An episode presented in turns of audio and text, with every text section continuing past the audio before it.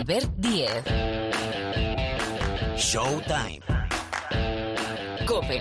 Estar informado.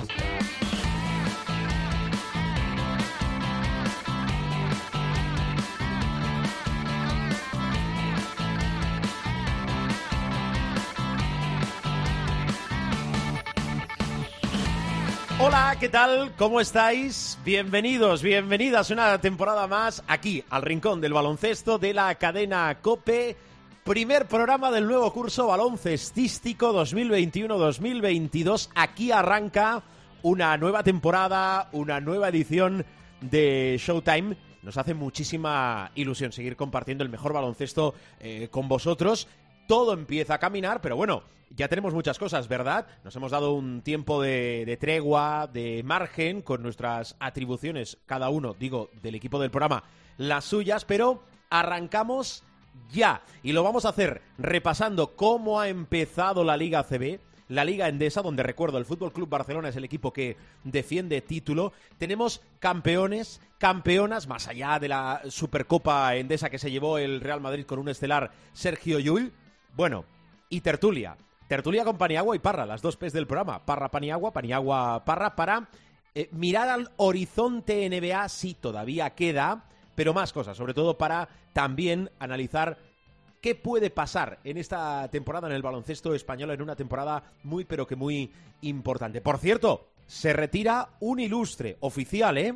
Luis Escola. También vamos a hablar de eso y no digo más, pero dos visitas importantísimas, dos invitados de lujo en este programa. Ah, y Supermanager, que sí, hombre, que sí, que os acompañamos en el Supermanager. Tenemos liga privada, lo sabéis, y tenemos regalitos, no digo más. Marc Paires en la sala de máquinas, el saludo más cariñoso de Albert Díez al micrófono. Albert Díez. Showtime.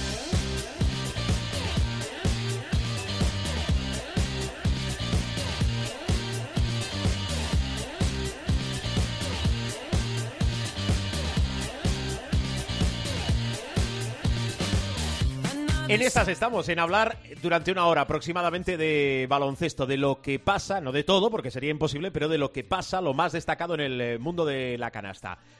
Pilar Casado, ¿qué tal? ¿Cómo estás? A sus órdenes. Ya ¿Qué te tal? digo que a, a mis órdenes hay poca gente en la vida, eh, te lo digo. Bueno, Mi- que, mis hijos. que- ah, por lo menos en el primer programa, en el segundo ya igual no te digo que a tus Ah, órdenes. Vale, mantenemos las formas, eso es importante. Bueno, eh, con Pilar vamos a repasar, y después tenemos invitado, ¿eh? Eh, Con Pilar vamos a repasar, que han pasado muchas cosas, cómo ha arrancado esta Liga Endesa 21-22, con lo cual, eh, Pilar, a ver, destacados, ¿qué, ¿qué tienes apuntado en ese blog de notas que inauguras ya esta semana?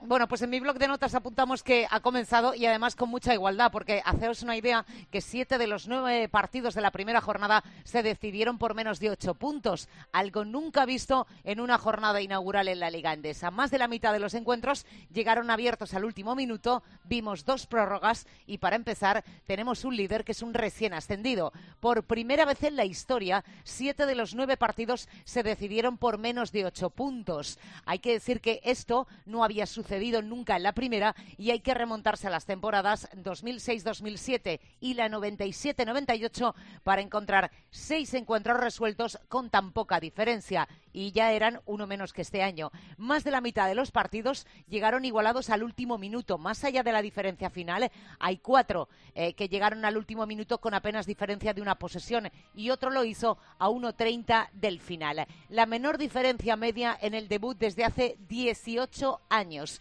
Hay que decir que la distancia promedio en el marcador fueron 8 y ha sido la más baja en el debut desde hace 18 años. Solo en las temporadas 2001-2002 y en la 3-4 hubo una diferencia de promedio inferior ligeramente más cortita.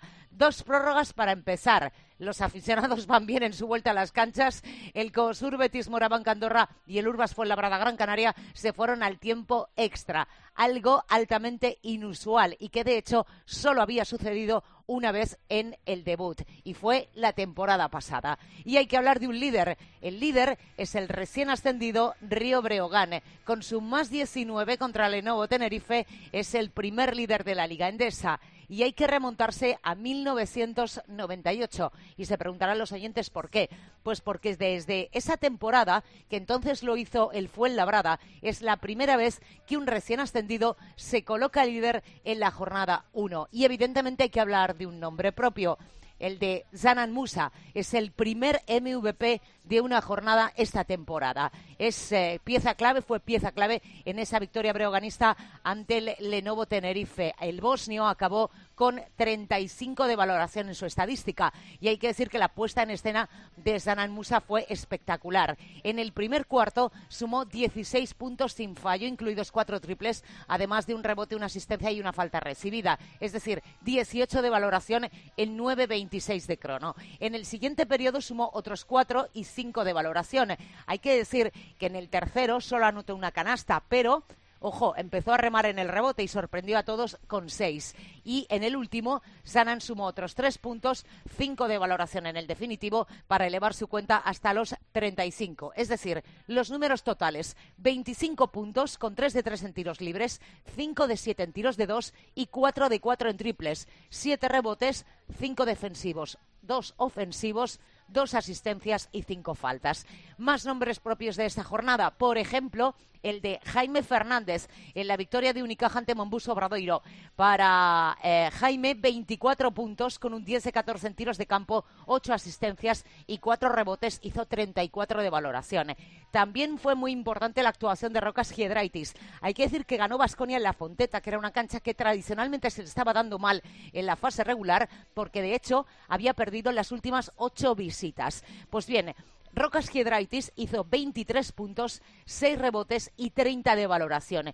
Y otro nombre importante es el del francés Vincent Poirier, una de las actuaciones más completas en los dos lados de la cancha en la victoria del Real Madrid frente al Hereda San Pablo Burgos. Fue el máximo anotador del equipo, hizo 11 puntos, pero ojo, 9 rebotes, 4 de ellos en ataque y 5 gorros clave en la recta final del choque.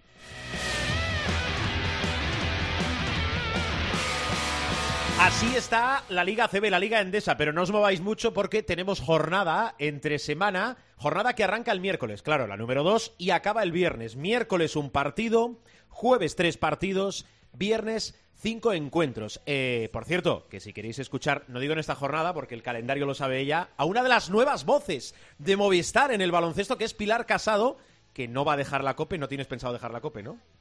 No, no, no, no, no. Ah, Yo de hecho tengo un eh, para la radio, digo, la tele ya no lo descubro todavía.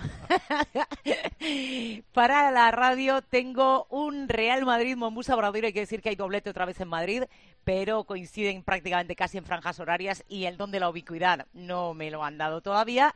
Eh, hago el Real Madrid Obradoiro el domingo a las 8. Eso en la radio. Em, en la tele ya. Doy una pista, es domingo, ¿eh? Domingo, es domingo. bien, bien, bien. Em, tira un poquito el cebo. Yo trabajo, yo trabajo los días del Señor. Sí, sí, hombre, sí. Que trabaja usted en la cadena COPE, don aquí, aquí, aquí, trabajamos, y más en el mundo del deporte, ¿verdad? Tampoco lo vamos a descubrir ahora cuando, cuando toca. sin mirar el calendario, mirar el día de la semana. Festivos, em, hoja arrancada, puentes, no sabemos lo que son. No sabemos lo que la corriente. 25, Navidad es igual, no sé qué. Bueno, que, nos está esperando invitado, pero antes que te quería preguntar, te voy a ir preguntando cosas, también en función de cómo avance la actualidad, pero eh, JC Carroll y el, el Real Madrid, ¿es un matrimonio que se va a volver a juntar o no? Pilar, pregunto. No lo sabemos. No lo sabemos. JC Carroll, eh, digamos contractualmente, eh, terminó el 30 de junio. Eh, el Madrid le puso una oferta de renovación encima de la mesa y está esperando. JC Carroll no ha contestado. JC Carroll está en Estados Unidos. En su rancho. Y no sabemos qué va a hacer. No sabemos si finalmente va a decidir que el baloncesto se ha terminado, que esa etapa se ha terminado, o si por el contrario ah, vendrá. Ahora mismo es una incógnita. Bueno, pues mantenemos ese interrogante en la figura de JC Carroll. Venga, y ahora sí, eh, primer invitado del programa, vamos a hablar con el, sí, sí, líder de la Liga Endesa. Nos vamos a Lugo.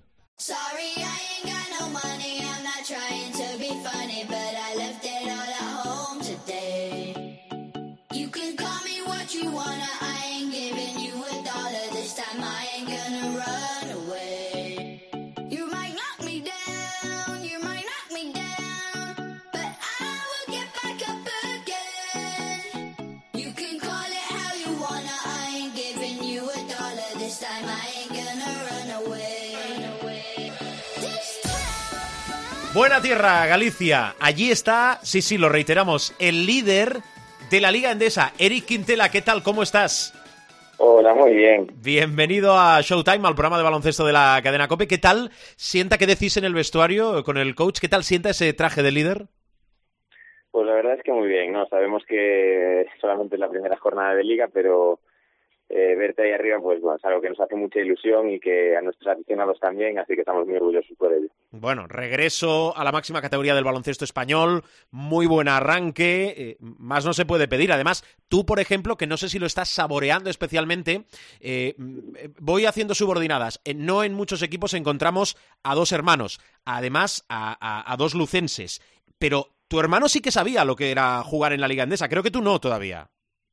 Pues sí, él había jugado ya hace, bueno, cuando el griego estuvo en la última etapa, jugó el final de liga, él salió cedido y volvió a los últimos partidos de liga, pero es cierto que yo aún no había jugado nunca en la, en la liga endesa y bueno, poder volver y, y volver con victoria es algo que es muy bonito para el club y claro, para, para nosotros como lucenses también.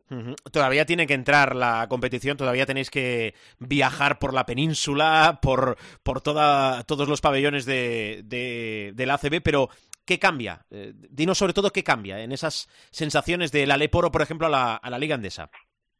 Pues sobre todo yo creo que el nivel físico, ¿no? Es cierto que ahora pues, hay jugadores más grandes, más fuertes, más rápidos, y, y un poquitín eso, la velocidad del juego, el ser capaz de hacer más esfuerzos consecutivos a, a velocidades mayores y, yo creo que es el, principal cambio, el físico. Después hay muy buenos jugadores, evidentemente, pero el salto más grande, más que en la calidad, lo veo en el, en el físico de esos jugadores. Bueno, y el público, ¿no? En tiempos de pandemia, sobre todo cambia el público. Bueno, también, porque no es lo mismo lo que se podría haber vivido, ¿no? En, el, en ese regreso con, con todos nuestros aficionados a, a, con la pequeña representación que había, pero bueno, eh, para todos los que pudieron ir, seguro que ha sido un día fantástico y, y esperemos que poquito, que poquito a poco puedan ir entrando más al pabellón. Hmm, esta semana de tres partidos, Eric, el del debut, saldado con nota, tenéis que visitar Burgos y tenéis que viajar a Barcelona en esta semana, casi nada. Eh, oye, eh, el primer objetivo es la permanencia, eso eh, está claro, pero eh, ¿os ha dado alguna prima el Presi especial? ¿Os ha prometido algo? ¿Depende de lo que se consiga o, o de momento vamos paso a paso? No, no, no hay nada especial, pero vamos pasito a pasito, pero, pero bueno, nosotros sabemos que el objetivo es la permanencia, somos un equipo hecho para, para poder mantenernos en la liga y, y tenemos que jugar cada partido como una final. A raíz de ahí, pues bueno, veremos si... Hmm si la liga final de, de la temporada nos pone luchando por, por salvarnos, nos pone intentando estar a, a, cerquita de los equipos que puedan estar un poquitín más arriba, pero bueno, nuestro objetivo es jugar cada partido como una final para, para llegar con la máxima tranquilidad al final de la liga. Mm, ¿Qué significa volver a la ACB, estar, como te decía antes, en la élite del baloncesto nacional para el Breo, pero sobre todo para Lugo?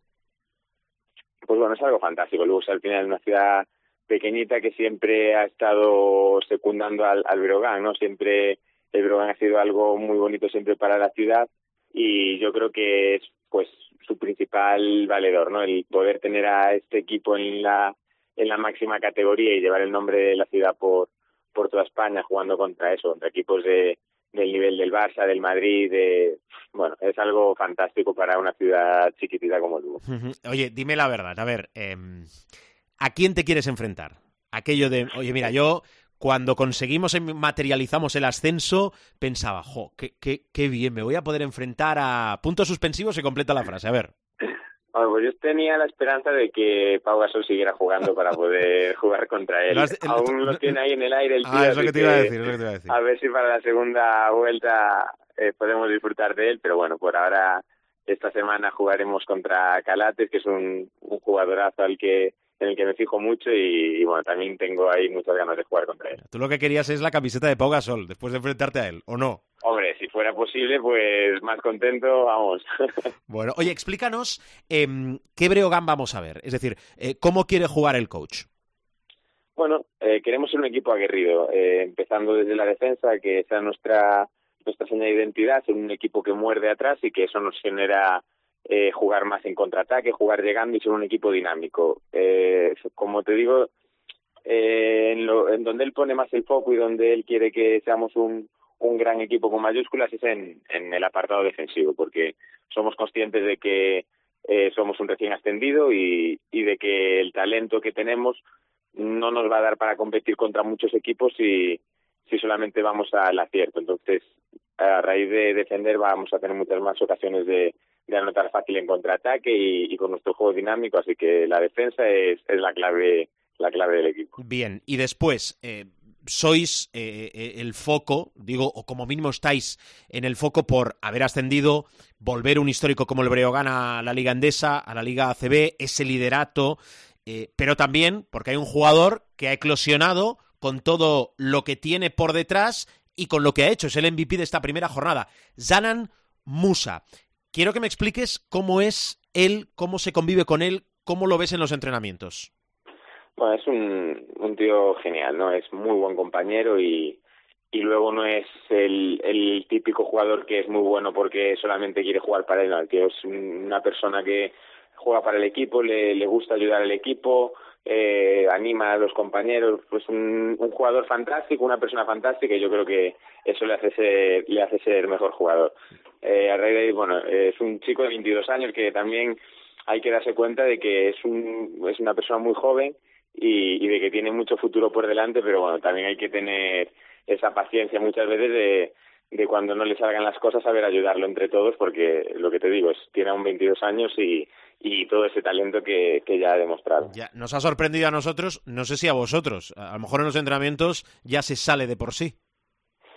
Sea, a nosotros nos ha sorprendido un poco menos porque sabíamos que era capaz de hacer cosas como esta. Es cierto que bueno, el otro día tiene un nivel de acierto brutal, pero sí. pero que es capaz de jugar con ese acierto porque tiene mucho talento, tiene tiene muy buena mano de fuera, puede ir fácil a, hacia el aro. Bueno, es, es un jugador con un talento especial de esos que, que se ven muy pocas veces. Muy bien. Eric Quintela, gracias por pasarte esta semana por uh, Showtime. Bienvenidos a la Liga Andesa a disfrutar mucho. ¿eh? Muchas gracias.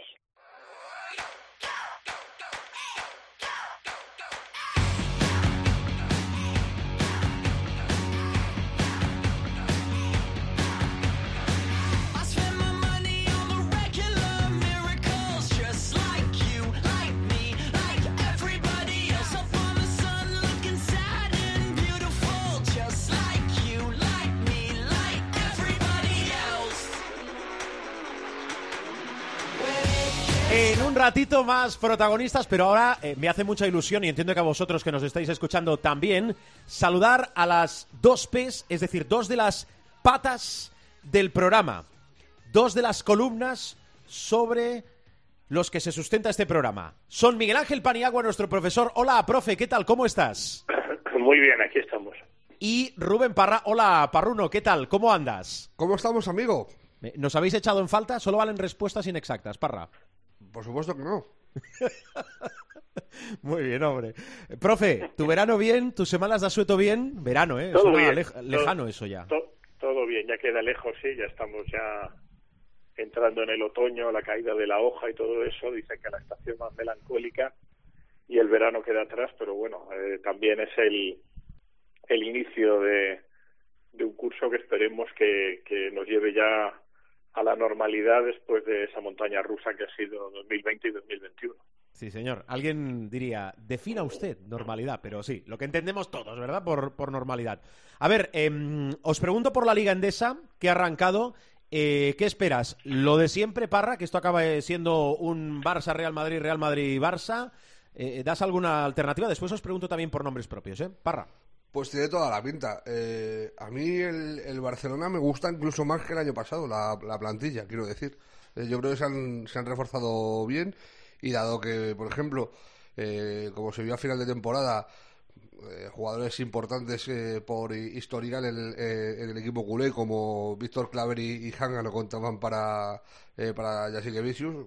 Yo creo que sus, los refuerzos de, del equipo eh, Blaugrana han, han, sido buenos. Y luego tengo curiosidad por ver cómo funciona el Madrid. Yo creo que es, es eh, claro, a, base de, de sustracciones, le, le, han quitado tantas cosas a, a Lasso en, en, el último año y medio que, eh, pues han tenido que reinventarse. Y a mí, eh, de los fichajes, bueno, Poirier, eh, que ya estuvo a final de temporada pasada, me parece eh, que fue un gran fichaje y, lo está empezando a demostrar, ha empezado fortísimo eh, la temporada.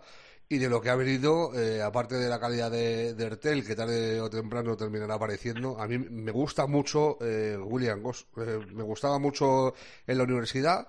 pensé que lo iba a hacer bien en la NBA, pero no tuvo muchas oportunidades en Utah. Al final terminó viniendo a Europa y a mí me parece un jugador que puede ser muy importante para, para los de Lasso.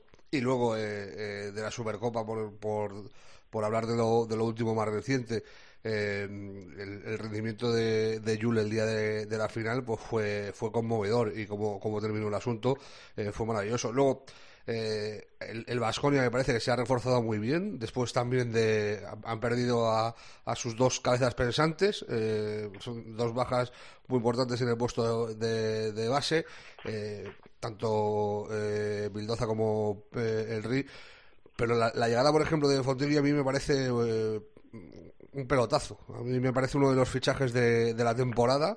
Lo situaría incluso en el segundo escalón eh, solo por detrás del, del fichaje inexplicable. Eh, el fichaje inexplicable, por supuesto, es Sanan Musa. y, luego el Valencia también me gusta cómo se ha reforzado. Eh, hay que ver cómo funcionan. son los dos que a priori deberían plantarle más problemas al, al, Real Madrid y al, y al Barcelona en la lucha por el título. De todas formas, todo lo que no sea Barcelona favorito, primero porque es el campeón y porque se ha reforzado, y, y Real Madrid como contender supremo, eh, todo lo que no sea eso eh, sería una sorpresa. Pero si hay dos equipos que le pueden pelear, para mí son Vasco y Valencia. A mí, yo Tenerife le pongo un poco más debajo. Eh, le pongo un poco por debajo de tanto de los eh, vitorianos como de los taronjas. Mm. La semana que viene ampliamos el radar, como arrancan las competiciones europeas, básicamente la Euroliga al, al continente, a nuestro continente, a Europa. Pero, profe, em, la misma pregunta, con algún argumento entre medio variado. Eh, lo que ponía sobre la mesa Parra, la incógnita es saber cómo se va regenerando otra temporada más, pero esta sobre todo, que ya empezó la anterior, el Real Madrid de Pablo Lasso, que visto lo visto en la Supercopa, que yo sé que es un torneo que para, precisamente para el Madrid no llegaba bien, eh, pues no se puede y no permite sacar muchas conclusiones, pero visto lo visto, confianza como siempre máxima en Pablo Lasso por lo que hace en un Madrid que, no sé, coincidiremos que tiene una versión B, C si la comparamos con temporadas anteriores, ¿no?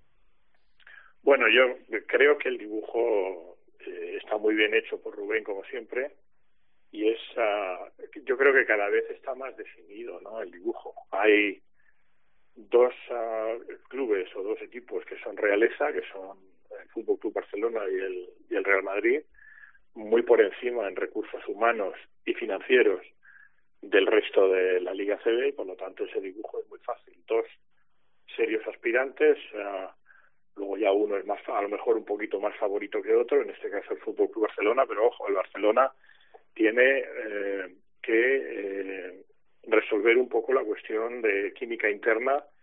Sí, como tú sabes muy bien, Albert, eh, el tema de Nikola Mirotic eh, se, se enquista o se encalla, ¿no? Porque no es fácil tener a un jugador que no está a gusto, jugador de ese calibre y de ese nivel. Y nuevamente en la Supercopa, que siempre lo digo y y eh, lo repito hasta la saciedad, pero ya sabéis mi máximo, ¿no? La repetición no desgasta el concepto.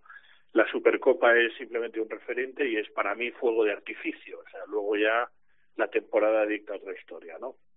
Entonces, realeza, Fútbol Club Barcelona, Real Madrid, clase alta, si quieres, clase noble, pues Valencia y Vasconia, no necesariamente en ese orden, pero por ahí, el de nuevo, efectivamente, como dice Rubén, quizá un pasito por detrás, y luego lo que sí he visto este año, o lo que sí a priorizo este año en el dibujo de la Liga CB es que la clase media o media baja, media media baja, eh, está cada vez más condensada, es decir, está más amplificada. Y hoy en día un equipo lo mismo puedes darle eh, con un pronóstico de séptimo octavo que ese mismo equipo te puede aparecer el decimoquinto, el decimosexto luchando por el descenso. Es decir, como suele suceder además en economía, los ricos son más ricos, no necesariamente financieramente, porque no hace falta hablar de la situación económica del Barça y por ende también del Real Madrid, según su presidente, pero los ricos son más ricos, los nobles siguen siendo nobles, pues más o menos tirando uno de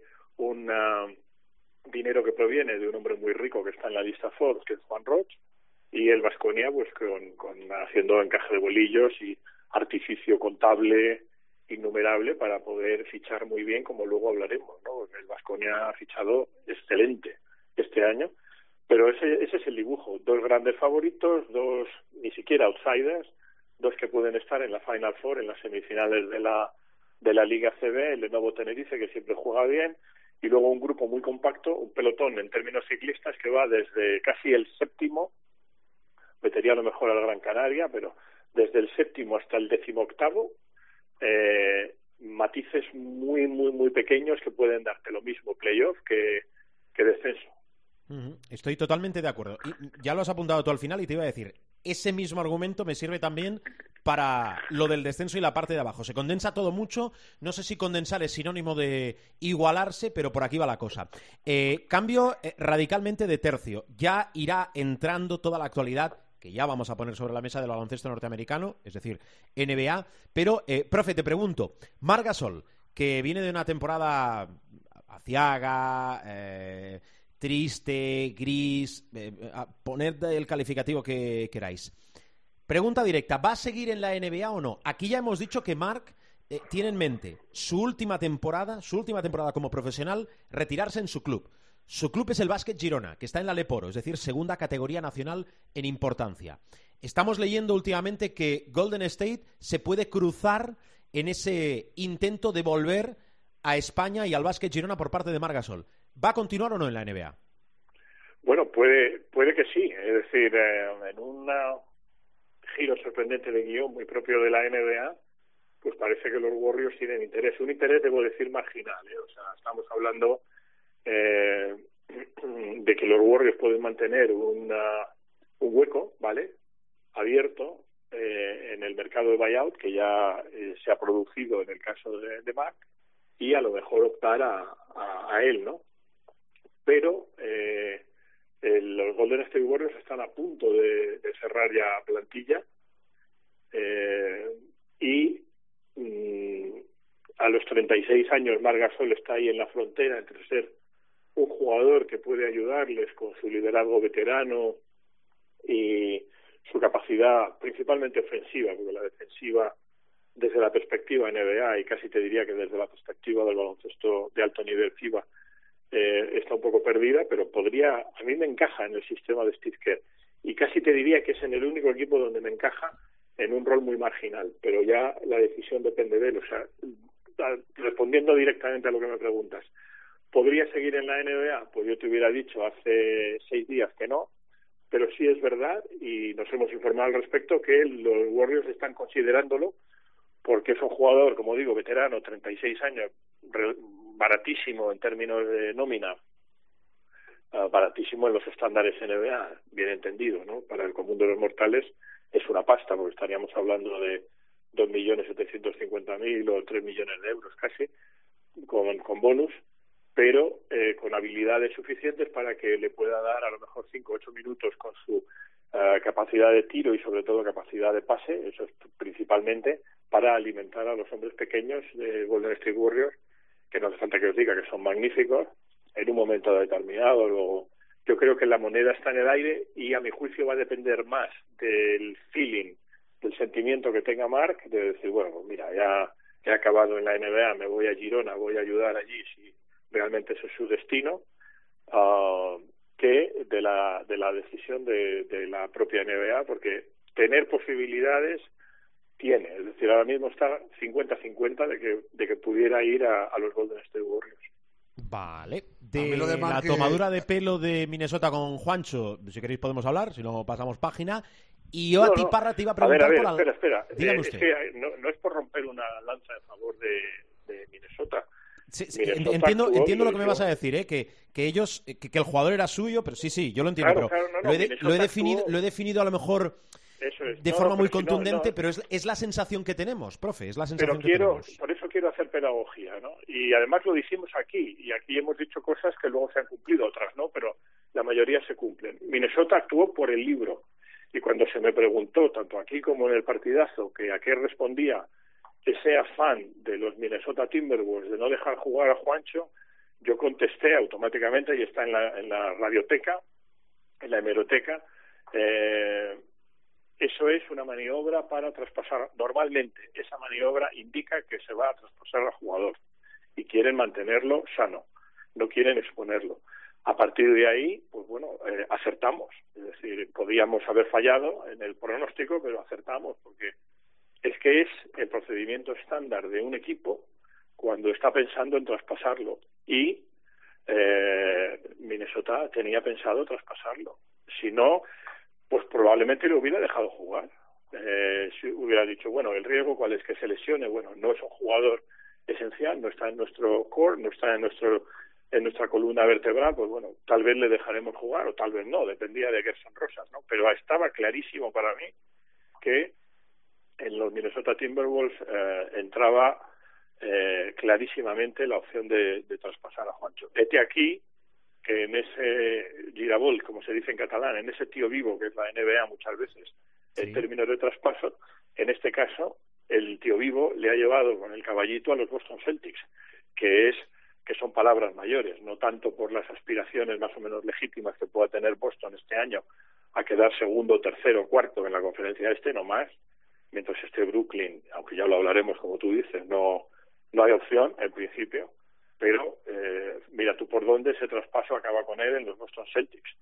Uh, bueno, pues al final esto es como las películas que van mal, van mal, van mal y al final hay un final feliz. Yo creo que al final hay un final feliz, pero mm, yo con Minnesota en, en el régimen actual no tengo ahora ningún ninguna relación, digamos, directa. Tengo una relación indirecta a través de alguien que trabaja allí y tuve clarísimo desde el principio y así lo manifestamos eh, que esto era una idea de traspaso de Minnesota que lo que hizo fue proteger al jugador y no dejarle jugar en su legítimo derecho. Espero que eh, haya sido lo suficientemente didáctico como, para entender que eh, por una vez eh, siempre tendemos a pensar que es un ataque a, al jugador y por elevación a España, que nos tienen miedo, que nos tienen tiña, no, no, es una, como se dice en el padrino, no es personal, son negocios. Sí, sí, y yo creo que en el fondo, si te pones a analizarlo de forma sosegada y un poco pausada, como por ejemplo tú has hecho, podemos coincidir. Lo que pasa es que yo entiendo también, ellos protegen la mercancía, ¿eh? Protegen la mercancía perfectamente, que es de manual lo que tú decías. Pero yo entiendo que también hay que hay que analizar cada caso y sobre todo en el contexto, con unos juegos, cuando el jugador ha viajado. Es decir, yo creo que debe haber grises. Eh, pero cada uno barre para casa y entiendo que es lo que ha hecho Minnesota, pero también la reflexión que yo hacía es la, la reflexión del aficionado, ¿no? Nos han tomado Hombre, un pelo, claro, claro, sí, sí, no, sí, eh, han jugado con nosotros y, y con el chaval, ¿no? Que es, que, que es lo que... eh, perfectamente comprensible. la primera ¿no? Lo que pasa es que eh, convendréis conmigo que eh, ahora con las redes sociales y tal, pues hay, hay mucha gente, ¿no? Que esto se lo toma casi como un ataque a la soberanía del Reino de España, ¿no? Y claro, dices, hombre, no, estos son negocios y Minnesota juega sus bazas y, y yo que lo podrían haber si hecho de otra forma, a lo mejor eso sí.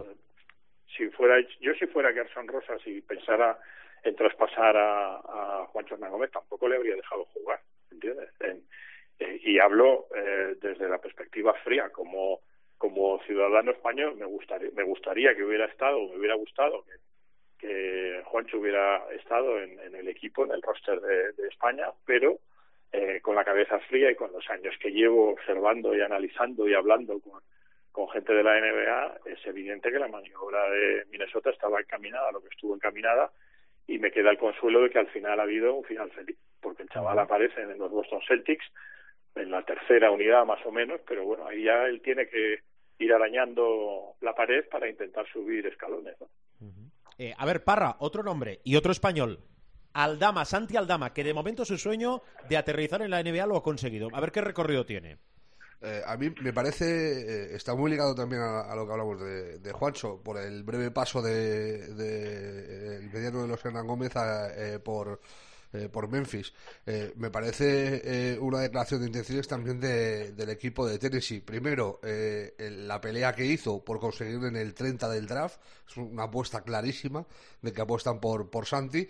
Y luego el hecho de desprenderse de, de Juancho, que podría haber tapado eh, minutos de, de Aldama eh, en los Grizzlies. Eh, con todo y con eso, lo hemos venido diciendo en, en las últimas veces que hemos eh, hablado de, de NBA, eh, tanto en tiempo de juego como en partidazo, en los programas de, de COPE. Eh, eh, Santi va a tener complicado tener minutos porque por dentro Memphis tiene mucho, eh, tiene mucho y muy, bueno. Eh, el fichaje de Steven Adams, eh, para mí Jalen Jackson Jr. es un jugador que es potencial All-Star en dos tres años, o sea, es, un, es un crío. Llegó a la liga con 19 años y, y es un crío. se ha tirado casi un año parado por, por lesión, pero volvió a final de temporada pasada y es el cuatro titularísimo de, de Memphis. Y luego tiene jugadores como Kyle Anderson en el 3, por ejemplo, que es básico para, para los esquemas de, del equipo. Y, otros como por ejemplo Tillman que lo hizo muy bien el año pasado en su temporada de rookie. O sea va a tener complicado eh, los minutos eh, en el puesto de, de 4, 5 y 3 que son los eh, tres puestos que podría utilizar Santi. Van a estar complicados los minutos. Yo no descarto incluso que tenga que alguna temporada pase por liga de desarrollo pero me parece un buen destino para, para Santi para desarrollarse y lo que más me gusta de todo esto es la confianza que, que demuestra eh, Memphis en el, en el jugador canario. Eh, yo, yo creo que va a tener sus oportunidades y, y sigo mis 13. De lo que viene por debajo eh, a nivel nacional es el talento más importante que tenemos junto a Garúa, con mucha diferencia además con el tercer escalón. O sea, están Garúa y él y luego hay, hay diferencia con los que vienen por detrás apretando en cuanto a, calidad, a talento y a lo que, eh, a lo que pueden aportar a, la selección nacional en, el futuro. Eh, por terminar con lo de Juancho, yo eh, el día que pasó lo de que le cortaran, dije, lo único que me, que me daría, o sea, que, me, que por lo que comprendería este movimiento es que Juancho vaya a ser traspasado. Si no, no lo comprendo. Con todo y con eso, aún siendo traspasado como ha sido, a mí me parece que, que Minnesota lo hizo muy mal porque no tenían que haberle dejado ir a Japón. O sea, si, si Rosas tiene claro que va a traspasarle, eh, lo de dejarle ir a Japón y, desfilar, a mí me parece una cafrada. Eh, que dejes al chavalín, una vez que se ha lesionado, eh, es que lo tiene súper fácil. Una vez que se ha lesionado la preparación, dices, se acabó. hay riesgo de recaída, tal, no va a la selección y punto pero le dejas eh, reincorporarse, le dices a los médicos de la selección que no hay problema, los médicos de tu equipo dan el visto bueno y cuando está en Japón ya eh, el día antes de, empezar como hay que dice los juegos, eh, le dejas ir al, al desfile y luego te lo cargas. Pues, mm, a mí no, eh, esa, maniobra es la que no entiendo, eh, comprendiendo lo que ha hecho el profe. yo, es que ya te digo, lo dije hizo facto. El día que salió la noticia de que le, prohibían eh, disputar los juegos, dije, la única forma que hay de comprender esto es que Juancho vaya a ser traspasado. Y por terminar con, con lo que hablábamos antes de, de Margasol, a mí es que con la plantilla que tiene Warriors, mm, se me antoja muy raro que Mark eh, eh, se tiene un año para jugar cinco minutos, eh, seis minutos en, Golden State, que es lo que va a jugar. y, habrá gente que diga, no, hombre, pero como mentor de Wiseman para, para enseñar también a Kuminga, tal, sí, lo que tú quieras. Pero yo en el estilo de, de juego de los Warriors, con la plantilla que tiene, además, que es que tiene 16 jugadores fijos ya, o sea, a mí se, me antoja complicado que Mark, eh, después del último año, además que ha pasado en los Lakers, eh, se arriesgue a tener un año similar en, Golden State para jugar cinco minutos. Yo eh, veo mucho más factible lo de que, venga a casa a intentar subir a, al Girona a, a, ACB, pero bueno, como, como pasa siempre, como siempre decimos con la NBA, pues vete tú a saber, la NBA puede pasar cualquier cosa. Sí, sí, sí. Esos guiones, esos giros de guion también, ¿no? De los que siempre hablamos. Eh, ya veis que en este arranque y también cuando están empezando o van a empezar las competiciones hay que hablar de muchos nombres propios, ¿no? No vamos a llegar a todos en este primer programa, pero, profe, te quiero preguntar por Garuba, por Usman Garuba y el papel que tú crees, sabes que va a jugar esta temporada en la NBA. Bueno, vamos por partes, ¿no? Eh, Usman Garuba ha sido una sorpresa para, para los Houston Rockets. No esperaban tener un jugador, o sea, le habían analizado muy bien, no esperaban tenerlo, esperaban, ah, pues de alguna manera que eh, estuviera un poquito más arriba en el, en el draft, pero una vez que lo tienen, pues han encontrado un jugador que, a ver, en el puesto natural que ocupa, el titular eh, será eh, Daniel Hayes, eh, luego tiene uh, dos jugadores para mí complicados, que son Kenyon Martin, sobre todo Kenyon Martin Jr. y otro Junior que es Daniel House, y luego está él. Eh, vuelvo a decir lo mismo que decía antes con Juancho, ¿no?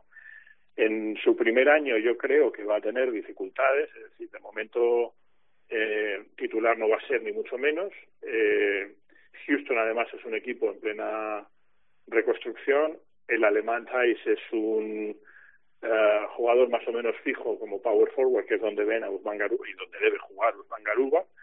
Y luego tiene que ir pues eh, trepando para, para intentar tumbar a minutos de, de House Junior y de Martin Junior. Pero en principio está ahí en, en lo que podríamos llamar tercera, cuarta oleada de, de cambios que no está nada mal en un equipo. A mí me gusta mucho que haya caído en un equipo que va a ser muy malo como los Houston Rockets y que está en reconstrucción eh, deportiva y financiera, porque Tilman Ferita compró en dos mil millones de dólares, pero claro, no ve un horizonte de rentabilidad ni haciendo números arábigos y, entonces ha cortado el grifo y el equipo pues mira con Porter Junior Green Porter Junior va a ser una figura ¿eh? pero Green uh, Tate eh, supongo que Wood en el pivot y en la de Mantais, eh, ese 5 y el resto del elenco protagónico te da para ganar, no sé, Rubén, 25 partidos, eh, a lo mejor 20, 25 partidos como mucho.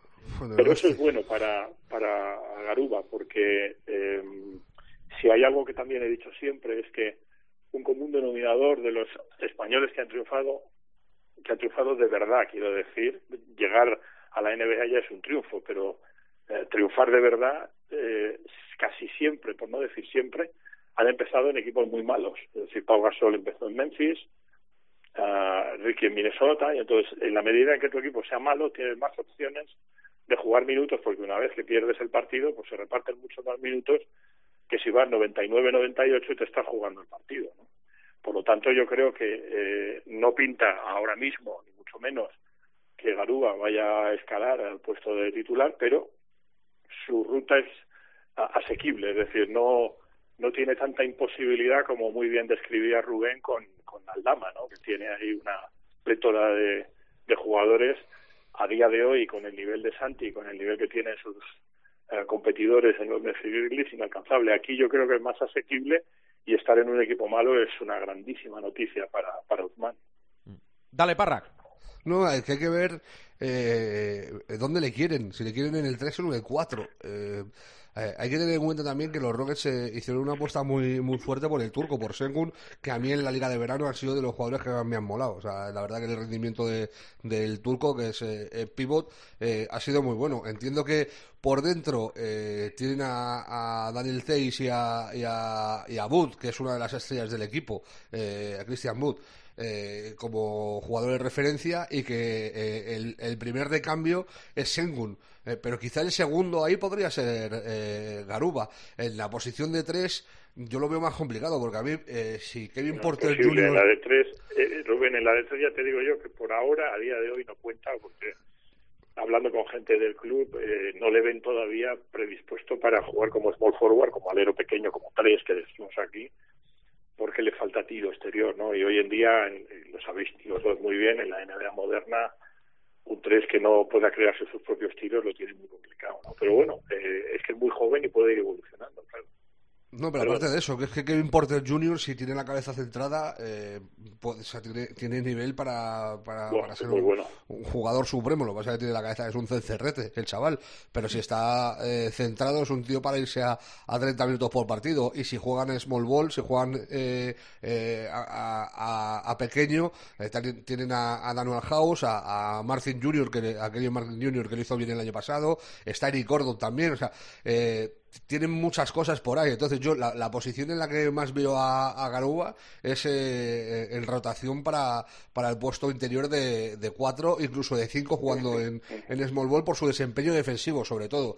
Eh, yo creo que va a tener sus oportunidades y, sobre todo, conociendo la ética de trabajo de, de Usman, yo creo que por ahí sí le va a ganar, eh, va a rascar mucho eh, y va a impresionar a la, a la gente de, de, Houston, que lo que me llega de allí es precisamente eso, que en, en el primer eh, la primera toma de contacto, eh, en los cuatro días que estuvo la Liga de Desarrollo, por así decirlo, eh, dejó una gratísima impresión Garuba en, en, el equipo tejano.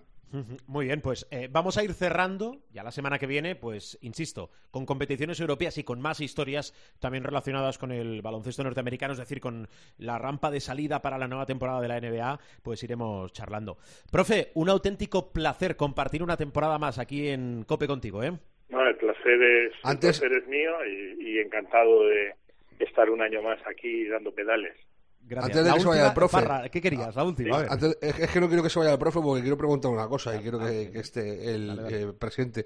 Me gusta eh, esa fórmula que, que, interactúe. Sí, soy el rompedor de esquemas. Eh, tengo, tengo una duda existencial. ¿Creéis que Musa llega a diciembre en, en Breogán?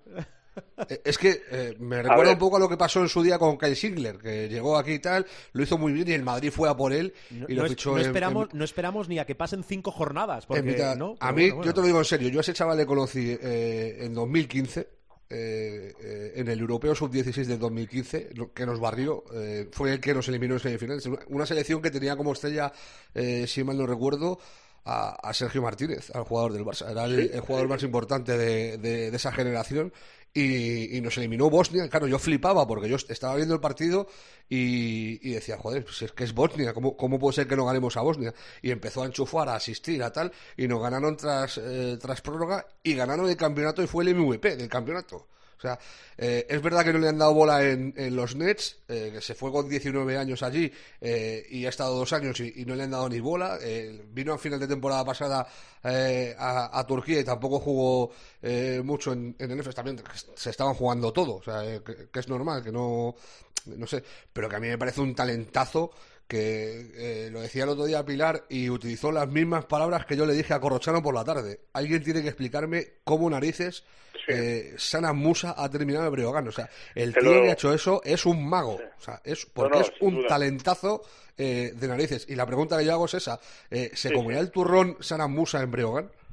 Bueno, vamos por partes. Eh, la, la parte final de se comerá el turrón te la, te la respondo luego, ¿no?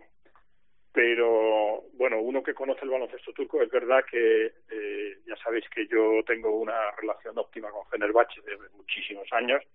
Efes, por lo tanto, es uh, rival acérrimo, pero eh, las referencias que tengo del propio club Efes y, por supuesto, de Fenerbahce, eh, puesto que tienes que conocer a, tu, a tus potenciales enemigos, eh, es que es un jugador superlativo, pero eh, eh, siempre hay, como decía un jefe mío, siempre hay un sin embargo, ¿no? Pero es un jugador potencialmente conflictivo. Eh, en EFES, por ejemplo, le, tuvieron muchos problemas con él en cuanto a cabeza eh, y, por lo tanto, igual que en la NBA, en la NBA tampoco anduvo muy allá en, temas de disciplina, y, tanto disciplina táctica como disciplina personal. Dicho esto, si Dana Musa eh, va madurando, va quitándose esos problemas de carácter, que es como podríamos resumirlo, ¿no? Y eso viene directamente de veces, o sea, eso va a misa, eso lo, lo discuto con cualquiera, porque eso es fuentes del club, punto. O sea, mala cabeza. Si es capaz de arreglar esa cabeza, estamos ante un jugador que ya no es que se coma el turrón en el Breogán, es que es probable que se coma el turrón en, en la NBA. O sea, es un jugador con una calidad, tú lo has descrito muy bien, Rubén, cuando le ves jugar como le vimos con 18 años, dices, vaya tela, ¿no? Eh, no estoy exagerando mucho si digo que estaba visualmente, ¿no? Analizándole como, como ojeador eh, en un nivel casi, casi como el de Doncic.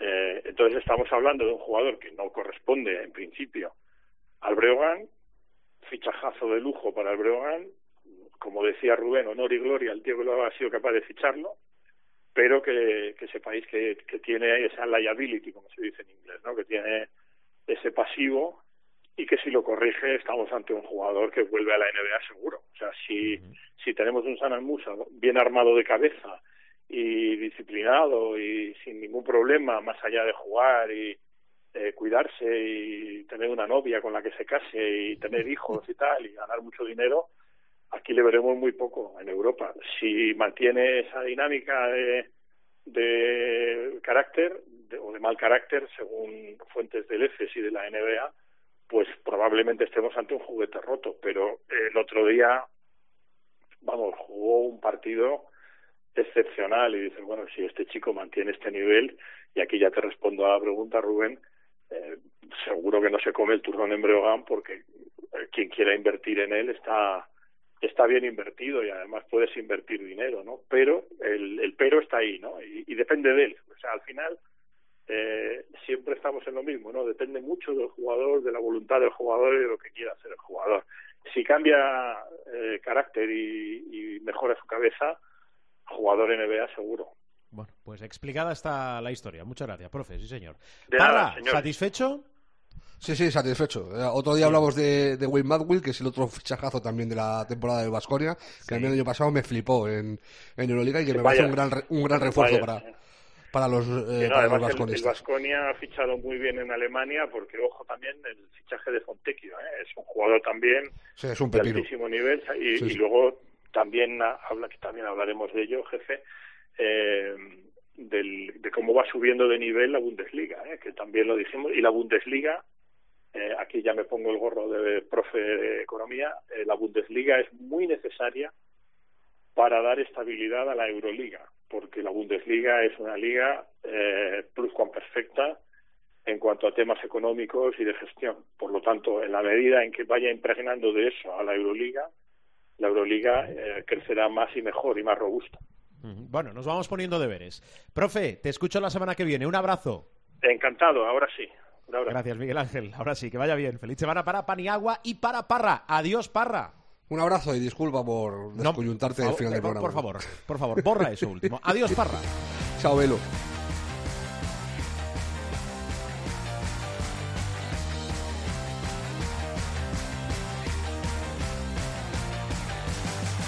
Y ahora otra protagonista en este Showtime, en el primer programa de la nueva temporada. Sigue por aquí Pilar Casado y hay que recibir, a ver, os quiero a todos de pie, sí, todo bien. Campeona de Europa de 3x3, Sandra Igravide. Hola Sandra y felicidades, enhorabuena, ¿eh? Hola, ¿qué tal? Muchas gracias. ¿Qué tal sientan los títulos? Vaya pregunta, ¿eh? ¿Qué te hace este? Pues muy bien, muy bien. Después de un verano un poco complicado, sobre todo como empezamos, eh, hemos acabado bastante bien. Oye, está muy de moda el 3x3, ¿eh? Y no sé si nos estamos haciendo hueco o realmente, digo, el baloncesto español se ha asentado. Bueno, yo creo que tiene que seguir creciendo. Es verdad que ahora, pues con los Juegos Olímpicos ha dado un empujón grande, pero yo creo que tiene que ir a más, porque además es de- una, bueno, una modalidad muy divertida y que yo creo que engancha a la gente. Ujú. Eh, Sandra Higueravide, Vega Jimeno, Marta Canella, Aitana Cuevas, Coronada eh, en Francia. Bueno, Francia es tu vida ya, ¿no? Sí, sí, sí.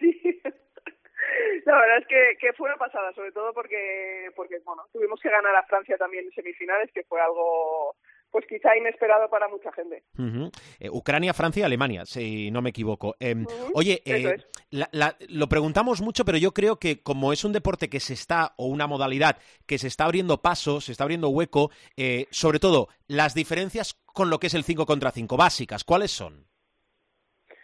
Bueno, pues lo principal es que se juega media cancha solo, que las posesiones son mucho más cortas, son 12 segundos, eh, que solo somos cuatro jugadoras, bueno, tres en cancha, pero el equipo lo forman cuatro. Eh, creo que poco más, que no se saca de fondo, que una vez eh, metes canasta siempre se cambia de posesión y siempre hay que salir de línea de tres para volver a atacar. Y yo creo que ya está. Eh, que, que es intensísimo y que además quiero recordar. Claro, que es deporte olímpico, que venimos de los Juegos de Tokio, que esto es deporte olímpico y que va a más. A ver, Pilar, Hombre, hay una diferencia. Eh, lo que pasa es que, claro, la diferencia la notas, supongo, eh, cuando ahora vuelves a tu equipo y empiezas la pretemporada y vuelves a jugar 5 por 5 y es eh, el contacto. Es decir, a poco que... Porque se reparten, el 3 por 3 se reparte, ¿no? Sí, sí, sí, se reparte un poquito. Es verdad que con los años vas aprendiendo a, a recibir mejor y a, y a dar mejor también. Pero al principio cuando empiezas en esto se nota, se nota. A dar mejor, dice. no nos vamos a quedar solo con, con esa frase. Eh, ¿qué- ¿Con qué modalidad te quedas? ¿3 por 3 o 5 contra 5? No me, no me Eh, vale que seas yo- políticamente correcta, ¿eh? No, no, no, para nada, para nada. Yo ya, desde que empecé el 3x3, poco a poco me he ido enganchando muchísimo y yo ahora mismo jugaría 3x3 solo. Oye, en el 3x3 femenino, ¿qué, qué posición, eh, digo a nivel global, eh, ocupa España? ¿Somos potencia?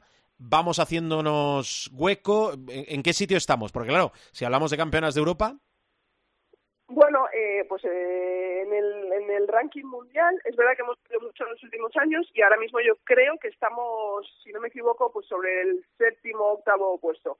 Vale. Oye, eh, Pilar, claro, estamos hablando con una campeona de Europa, hemos entrado por aquí. Y número, Ah, y número uno del ranking, ¿eh? claro, eh, pero tú preséntanos realmente quién es Sandra Igravide porque tiene un gran currículum.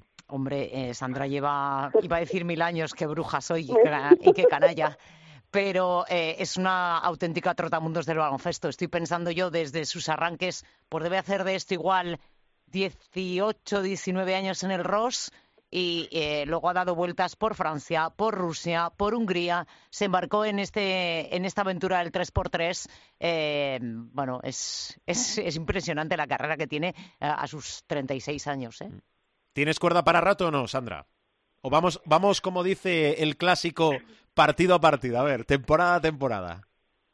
Eh, bueno, me encuentro bien, me encuentro bien. Eso es la, la suerte que tengo, es que me encuentro bien físicamente. Entonces, pero es verdad que, que hay que ir año a año, que al final, bueno, pues las temporadas de 5x5 son largas y, y al final compaginar las dos cosas, pues bueno, pues se hace se hace largo. Entonces, pues bueno, tengo que ir, tengo que ir año a año. Claro, porque tú, eh, vacaciones o días de descanso, mm, ha- has hecho esta temporada, porque casi, o sin el casi enlazas una temporada con otra, ¿no? Sí, la verdad es que tanto este verano como el verano, como hace dos años, antes de, de 2020, eh, que el año pasado no pudimos jugar nada, pero han sido dos veranos muy intensos, sobre todo porque también es verdad que se ha apostado mucho desde Federación por, por el 3x3, Sí. entonces, pues bueno, se están jugando muchos torneos, se están haciendo pues muchas cosas y a todo eso, claro, nosotras estamos encantadísimas de ir, pero eso supone también que tenemos menos tiempo de descanso. Y para gente un poco más mayor, pues, pues nos cuesta un Bueno, poco perdona más una, cosa, perdona una cosa, define mayor si no te importa, porque claro, yo soy del Bueno. 78 con todo lo- mi cariño hacia ti, pero define mayor. No, no, no. Lo que os vais a llevar es una galleta cada uno de los dos, claro. O sea, esto me parece ya. Es ins- insultantemente joven, Pilar, es así. Sí, sí, o sea.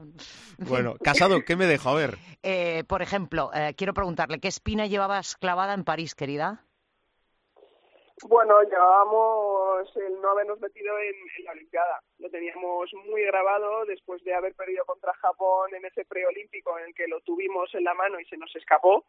Eh, pues bueno, ya no- es verdad que, que mucha gente pensaba que no nos íbamos a recuperar de ese golpe, pero creo que hemos demostrado en los últimos años que somos un equipo pues muy competitivo, que tenemos muchas ganas de, ganar y de estar ahí arriba y, y lo primero que pensamos nosotras una vez eh, no nos metimos en ese preolímpico dijimos bueno vale no nos metemos en eso pero vamos a demostrar que realmente nos merecemos estar ahí y que podemos ser los mejores de Europa Eh, vivir eh, del básquet 5x5, es decir, del equipo tradicional, eh, cuando hablamos de básquet femenino eh, ya es complicadito, no nos vamos a engañar.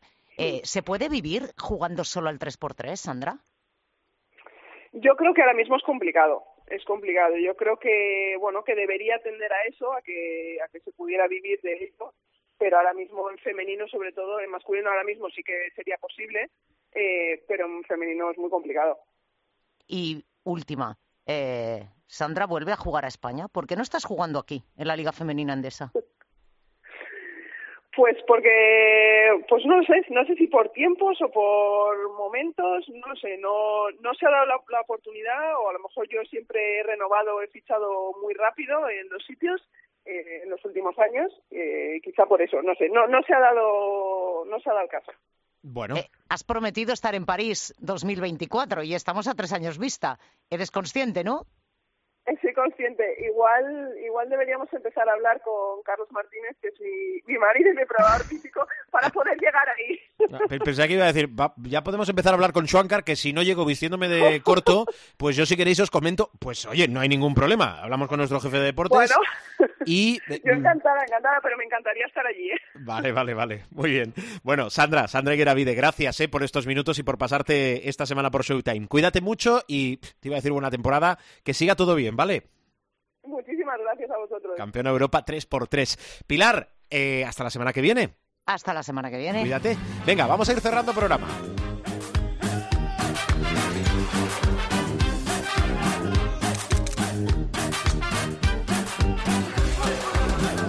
Bueno, llega el momento más importante del programa, o como mínimo, el que tal vez vosotros estabais esperando por aquello de los regalitos, regalitos que tenemos aquí, gentileza de la Liga Endesa, muchas gracias, ¿eh? Y de la cadena Cope sorteamos en nuestra Liga Privada del Supermanager ganadores de la temporada, cinco premios, ganador o ganadora, balón oficial de la ACB, segundo, tercero, cuarto y quinto, cuatro packs de merchandising que son cosas muy bonitas. José Luis Gil, ¿qué tal? ¿Cómo estás? Bueno, viviendo este momento histórico, Bienvenido. gracias, ¿cuánto tiempo, eh? Viviendo este momento histórico en el que por segundo año consecutivo hemos conseguido que el director de este podcast, que el director de este programa tenga un pequeño, pequeña brizna de generosidad a la hora de hacer que, que esta sección y que este concurso y que este juego pues tenga alguna especie de recompensa. Recordemos, por a ver, eh, para los más rezagados, inscribirse, ¿cómo se pueden inscribir? Que muchos ya lo habéis hecho,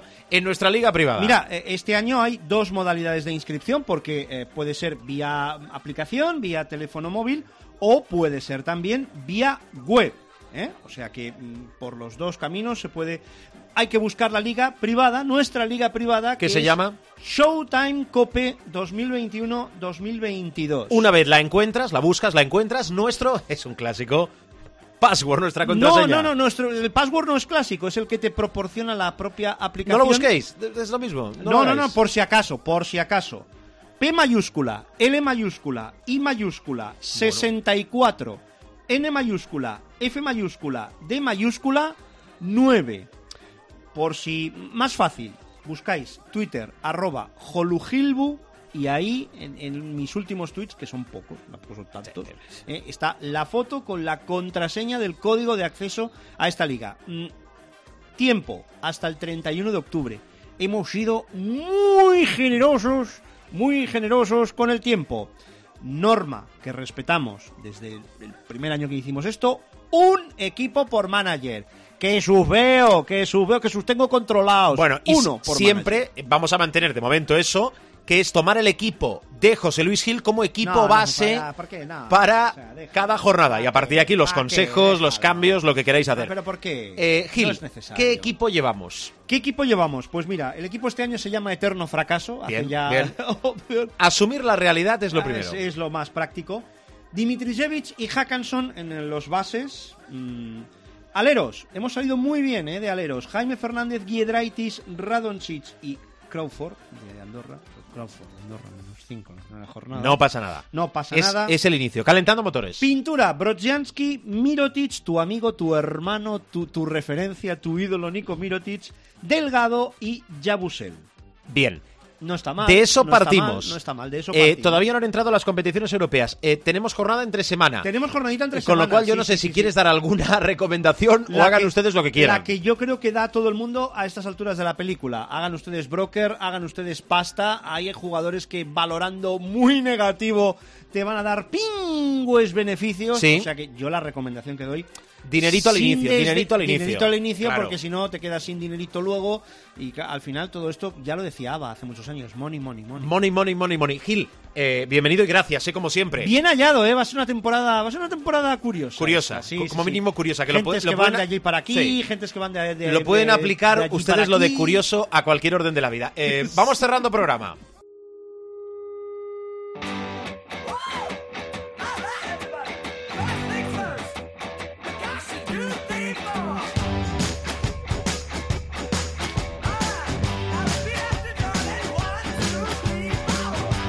Vamos, cerramos el primer programa, el primer capítulo de la nueva temporada de Showtime. Recordad que nos encontráis siempre todos los sonidos, todos los capítulos en nuestra web chula chula www.cope.es.